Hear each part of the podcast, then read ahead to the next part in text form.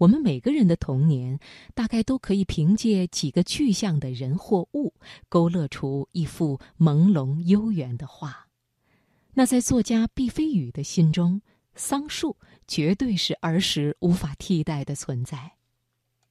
今晚生活中的美学系列，我们一起来听毕飞宇的散文《桑树》。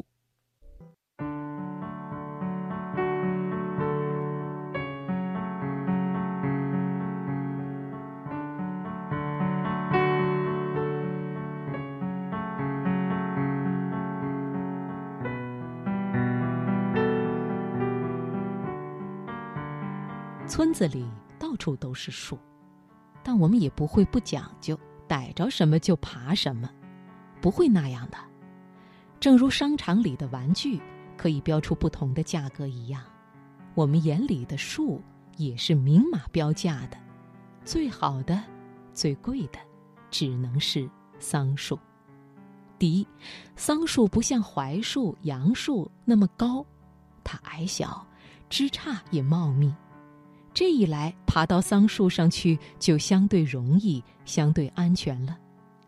第二，桑树的木质很特别，它柔韧，有充足的弹性。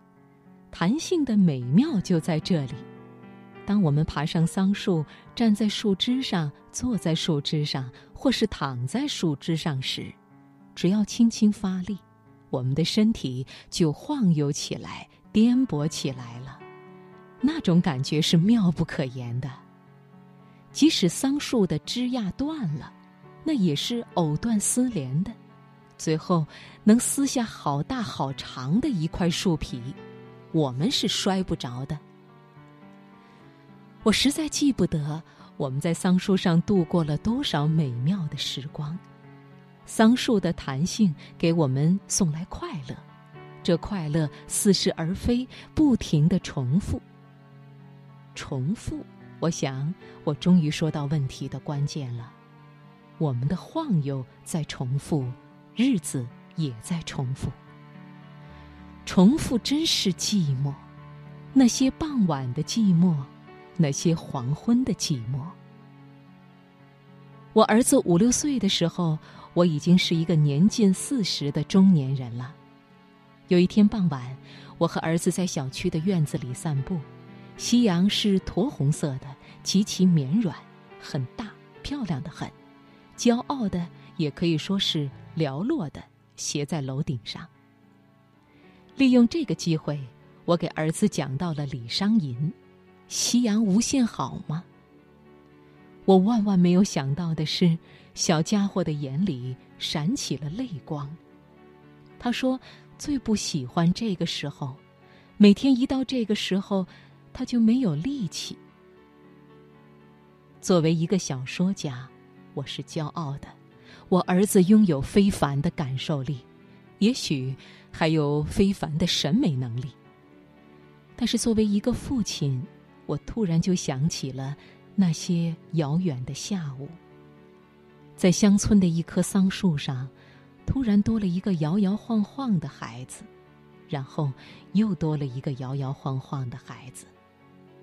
我没有给孩子讲述他爸爸的往事，我不希望我的孩子染上伤感的气息，那是折磨人的。从那一天开始，我每天都要在黄昏时分带着我的孩子踢足球，我得转移他的注意力，我要让他在巨大的体能消耗中快快乐乐的赶走那些忧伤。差不多是一年以后了。在同样的时刻，同样的地方，我问儿子：“到了黄昏，你还没有力气吗？”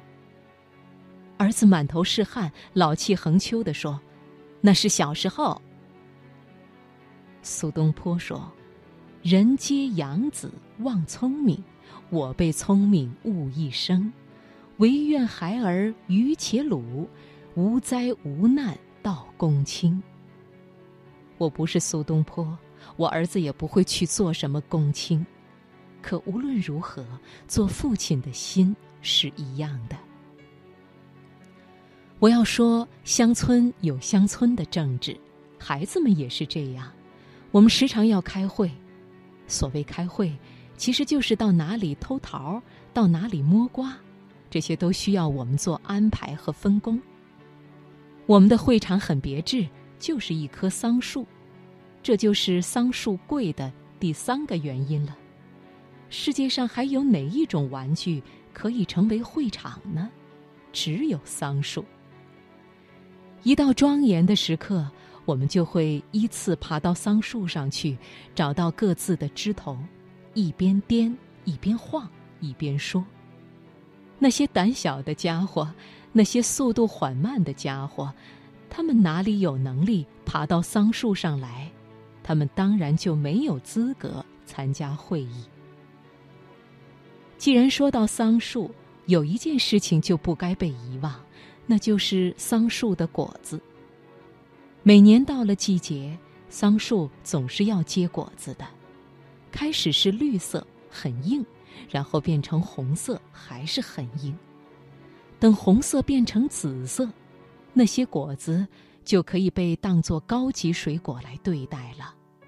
它们一下子柔软了，全是枝叶，还等什么呢？爬上去呗！一同前来的还有喜鹊，可他们也不想想，他们怎么能是我们的对手？他们怕红色，我们就用红领巾裹住自己的脑袋，坐在树枝上慢慢的吃，一直吃到饱。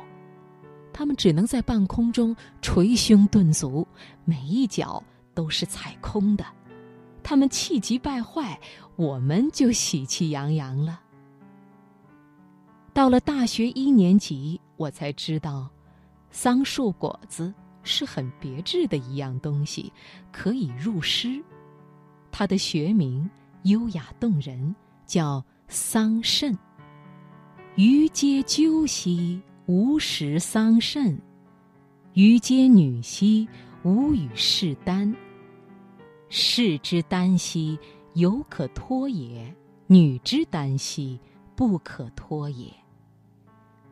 不要摇头晃脑了吧，《诗经》的意思是说，鸠鸟啊，不要贪食桑葚，吃多了会醉倒；美女啊，不要沉迷于爱情，男子沉溺于爱情犹可解脱，女子一旦堕入爱河，则无法挣脱。所以啊，我要说第四了，桑树也是好吃的玩具。